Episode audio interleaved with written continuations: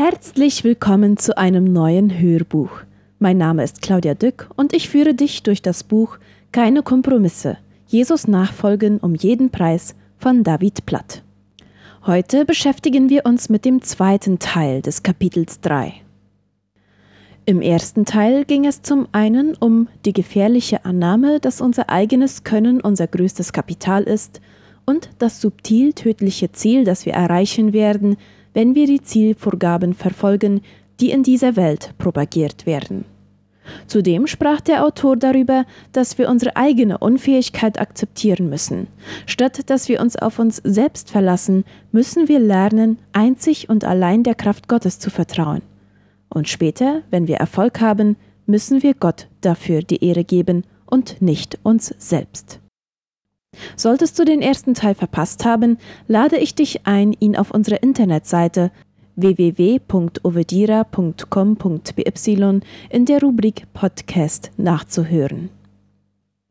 Und nun kommen wir zum Teil 2. Überlegene Kraft. Als ich erwog, Pastor in der Glaubensfamilie zu werden, die ich jetzt leite, dachte ich und sagte sogar zu anderen Leuten, diese Gemeinde hat so viele Mittel, so viele Gaben, so viele Leiter, so viel Geld. Wenn diese Gemeinde sich für Gottes globales Anliegen begeistern ließe, könnte sie die Völker zu Gottes Ehre erschüttern.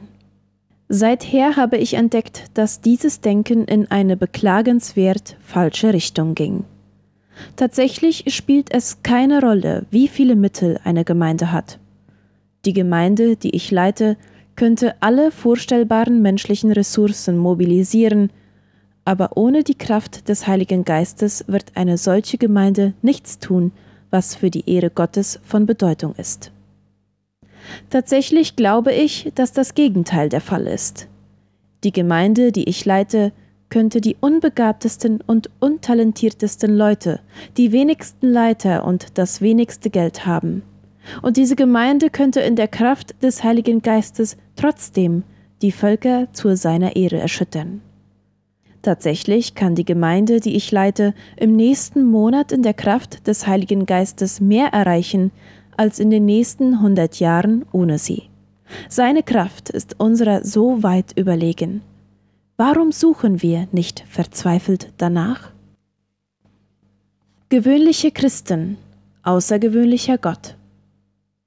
Überlege dir, welche Auswirkungen es für die Christenheit hätte, wenn das stimmt.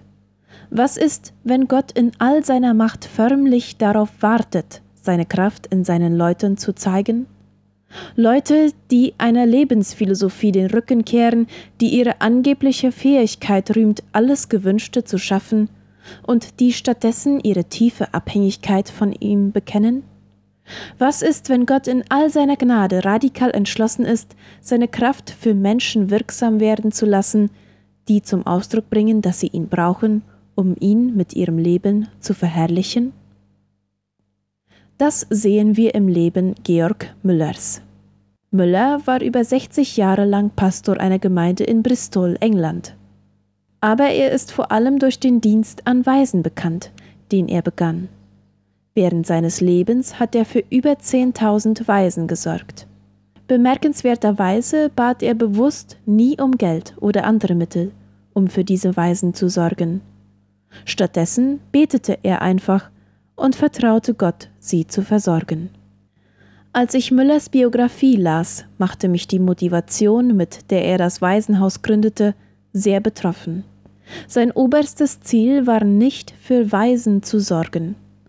Stattdessen schreibt er in seinem Tagebuch wenn ich als armer Mann einfach durch Gebet und Glauben die Mittel bekommen habe, ein Waisenhaus zu gründen und weiterzuführen, ohne einen Menschen darum zu bitten, dann wäre das doch etwas, was mit dem Segen Gottes dazu dienen könnte, den Glauben der Gotteskinder zu stärken, neben dem Zeugnis für das Gewissen der Unbekehrten, dass die Dinge Gottes wirklich sind. Und das war der wichtigste Grund für die Gründung des Waisenheims. Das erste und wichtigste Ziel der Arbeit war, dass Gott durch die Tatsache verherrlicht wird, dass die Weisen unter meiner Fürsorge alles bekommen, was sie brauchen, nur durch Gebet und Glauben, ohne dass meine Mitarbeiter oder ich je jemanden gebeten hätten. Dadurch kann man sehen, dass Gott immer noch treu ist und immer noch Gebet erhört. Müller entschied sich, so leben zu wollen, dass es für alle, die sein Leben sahen, offensichtlich wäre, Christen genauso wie Nichtchristen, dass Gott tatsächlich treu für seine Leute sorgt. Er riskierte sein Leben im Vertrauen auf die Größe Gottes, und letztlich machte sein Leben Gott große Ehre. Gott freut sich daran, gewöhnliche Christen zu gebrauchen, die ihre eigenen Grenzen sehen und sich entscheiden, auf seine außergewöhnliche Fürsorge zu vertrauen. Er wartet nur darauf, seine Kraft für die einzusetzen, die sich radikal auf ihn verlassen und radikal entschlossen sind, ihn zu verherrlichen. Gott unser Vater. Ich liebe es, für meine Kinder zu sorgen. Ich schreibe das unterwegs in einem Zug in Indien und kann es kaum abwarten, sie zu sehen. Ich kann es kaum abwarten, meine Söhne ganz fest zu drücken, mit ihnen auf dem Fußboden zu kämpfen und ihnen alles zu erzählen, was ich in Indien gesehen habe. Und natürlich freue ich mich darauf, ihnen die Geschenke zu geben, die ich aus dem Ausland mitgebracht habe. Sie erwarten das von mir. Nicht nur die Geschenke, sondern auch die Liebe und die Zuneigung, die ich ihnen zeige. Sie erwarten sie und brauchen sie. Ich meine das nicht in einer ungesunden Weise, und ich gehe nicht davon aus, dass sie ohne mich verloren wären, wenn mir etwas zustieße. Ich werde nicht in diesem Sinne gebraucht. Aber ich bin ihr Papa. Ich liebe es, für sie zu sorgen, und sie sehen daran, wie ich für sie sorge, wie sehr ich sie liebe. Je mehr sie bei mir nach dieser Liebe suchen und sie finden, desto mehr vertrauen sie mir als ihrem Papa. Diese Beziehung zu meinen Söhnen hilft mir, Lukas 11 zu verstehen. Höre zu, was Jesus dort sagt. Wen von euch, der Vater ist, wird der Sohn um einen Fisch bitten, und wird er ihm statt des Fisches etwa eine Schlange geben? Oder auch wenn er um ein Ei bete, er wird ihm doch nicht einen Skorpion geben? Wenn nun ihr, die ihr so böse seid, euren Kindern gute Gaben zu geben wisst, wie viel mehr wird der Vater, der vom Himmel gibt, den Heiligen Geist geben denen, die ihn bitten. Der Zusammenhang von Lukas 11 ist, dass Jesus übers Gebet lehrt. Er sagt, dass, wenn wir um die Fürsorge des Vaters bitten, diese Fürsorge gut ist. Und je mehr er für uns sorgt, desto mehr werden wir ihm als Vater vertrauen. Aber der letzte Teil dieses Abschnitts hat mich immer verwirrt. Denn Jesus macht eine ähnliche Aussage in Matthäus 7, wo er sagt, Wenn nun ihr, die ihr böse seid, euren Kindern gute Gaben zu geben wisst, wie viel mehr wird euer Vater, der in den Himmeln ist, Gutes geben denen, die ihn bitten. Hast du den Unterschied am Ende gesehen? In Lukas wird unser Vater im Himmel uns den Heiligen Geist geben, wenn wir ihn bitten. In Matthäus wird unser Vater uns Gutes geben, wenn wir ihn bitten. Für mich macht die Version von Matthäus mehr Sinn. Wenn wir beten, gibt Gott uns Gutes, so wie ein irdischer Vater seinen Kindern Gutes gibt. Aber warum spricht Lukas davon, dass der Vater den Heiligen Geist gibt? Um ehrlich zu sein, dachte ich lange, was, wenn ich nicht um den Heiligen Geist gebetet habe?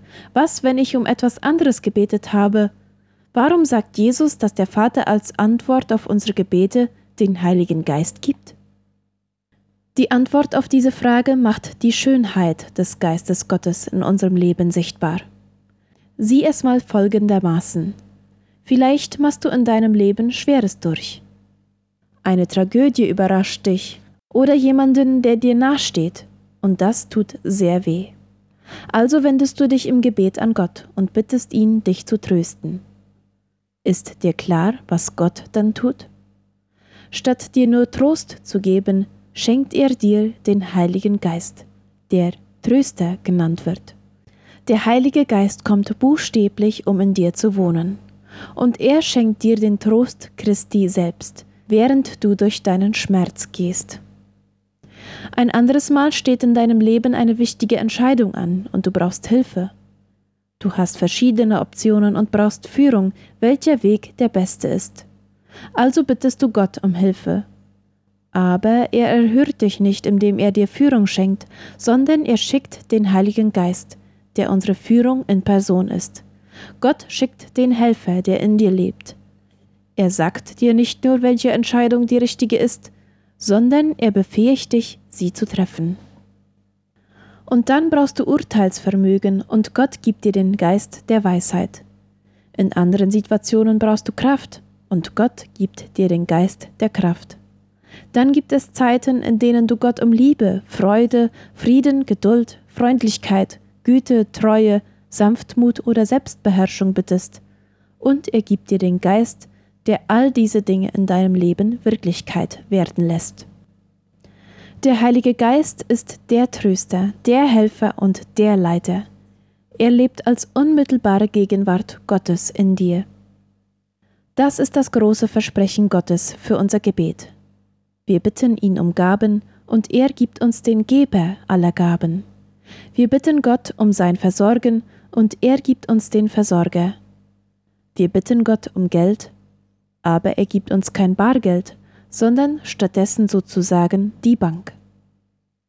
Wenn du mal wirklich darüber nachdenkst, scheint das ziemlich kühn zu sein, oder? Du gehst zu Gott und sagst, Gott, ich weiß, dass du damit beschäftigt bist, das Universum zu regieren und alle Schöpfung am Leben zu erhalten, aber ich habe dieses Problem in meinem Leben. Und Gott, ich will nicht nur einfach Trost dafür und ich will auch nicht nur Führung für diesen Moment, Würdest du, würdest du einfach herunterkommen, in mir leben und mich durch diese Situation bringen?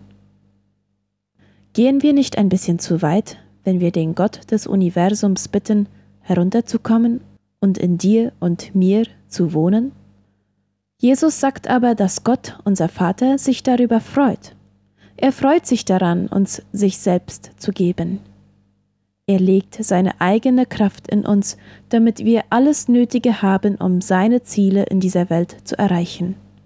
Das ist das Herz des Versprechens Jesu an seine Jünger in Johannes 14. Es ist das Versprechen Jesu, das er vor den Verheißungen über den Heiligen Geist gibt. Da steht, Wahrlich, wahrlich, ich sage euch, wer an mich glaubt, der wird die Werke auch tun, die ich tue, und wird größere als diese tun, denn ich gehe zum Vater. Und was ihr bitten werdet in meinem Namen, das will ich tun, auf dass der Vater verherrlicht werde im Sohn.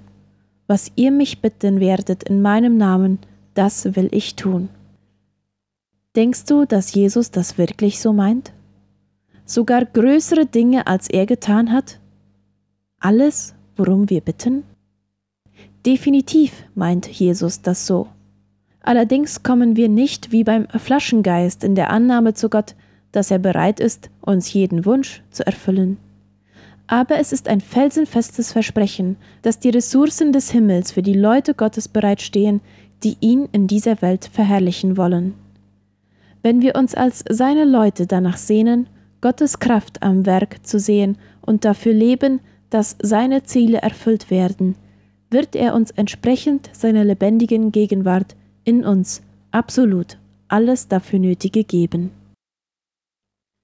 Auf unseren Knien. Wenn wir nicht aufpassen, werden wir dieses Versprechen völlig übersehen und die Kraft der Gegenwart Gottes verpassen. Da uns die Selbstgenügsamkeit menschenzentrierter Kulturen umgibt, können wir uns leicht vormachen, dass wir alles Nötige haben, um etwas Großes zu erreichen. In unseren Gemeinden können wir unsere Kultur nachahmen, planen und Programme entwerfen, organisieren und strategisch vorgehen, kreativ und erfinderisch sein, alles in einem Bestreben, das zeigen wird, was wir mit unseren eigenen Fähigkeiten erreichen können. Aber es gibt auch einen anderen Weg. Es ist der Weg Christi. Statt uns selbst zu behaupten, kreuzigen wir uns selbst. Statt uns vorzustellen, dass wir alles erreichen können, bitten wir Gott, das zu tun, was nur er erreichen kann. Ja, wir arbeiten, planen, organisieren und sind kreativ. Aber wir tun alles, während wir fasten, beten und unentwegt bekennen, dass wir Gottes Fürsorge brauchen. Statt auf uns selbst zu vertrauen, bringen wir zum Ausdruck, dass wir verzweifelt die Kraft seines Geistes brauchen, und wir vertrauen darauf, dass Jesus bereit ist, uns jederzeit alles zu geben, worum wir bitten, damit er unseren Vater in dieser Welt verherrlichen kann. Denk mal darüber nach. Würdest du sagen, dass dein Leben gerade von verzweifelter Sehnsucht nach Gottes Geist gekennzeichnet ist? Würdest du sagen, dass die Gemeinde, zu der du gehörst, von diesem Bewusstsein der Abhängigkeit charakterisiert wird? Warum sollten wir uns je mit einem Christsein zufrieden geben, das unseren Fähigkeiten entspricht, oder einer Gemeinde, die unsere Ressourcen widerspiegelt? Die Kraft dessen, der Christus von den Toten auferweckt hat, lebt in uns. Folglich müssen wir nicht unsere eigene Macht mobilisieren. Aber wir müssen unbedingt rund um die Uhr vor einem allmächtigen Vater niederfallen und ihn anflehen, dass er seine radikale Kraft in und durch uns zeigt. Und dass er uns dadurch befähigt, zu seiner Ehre zu erreichen, was wir uns in unserer eigenen Kraft nie hätten vorstellen können.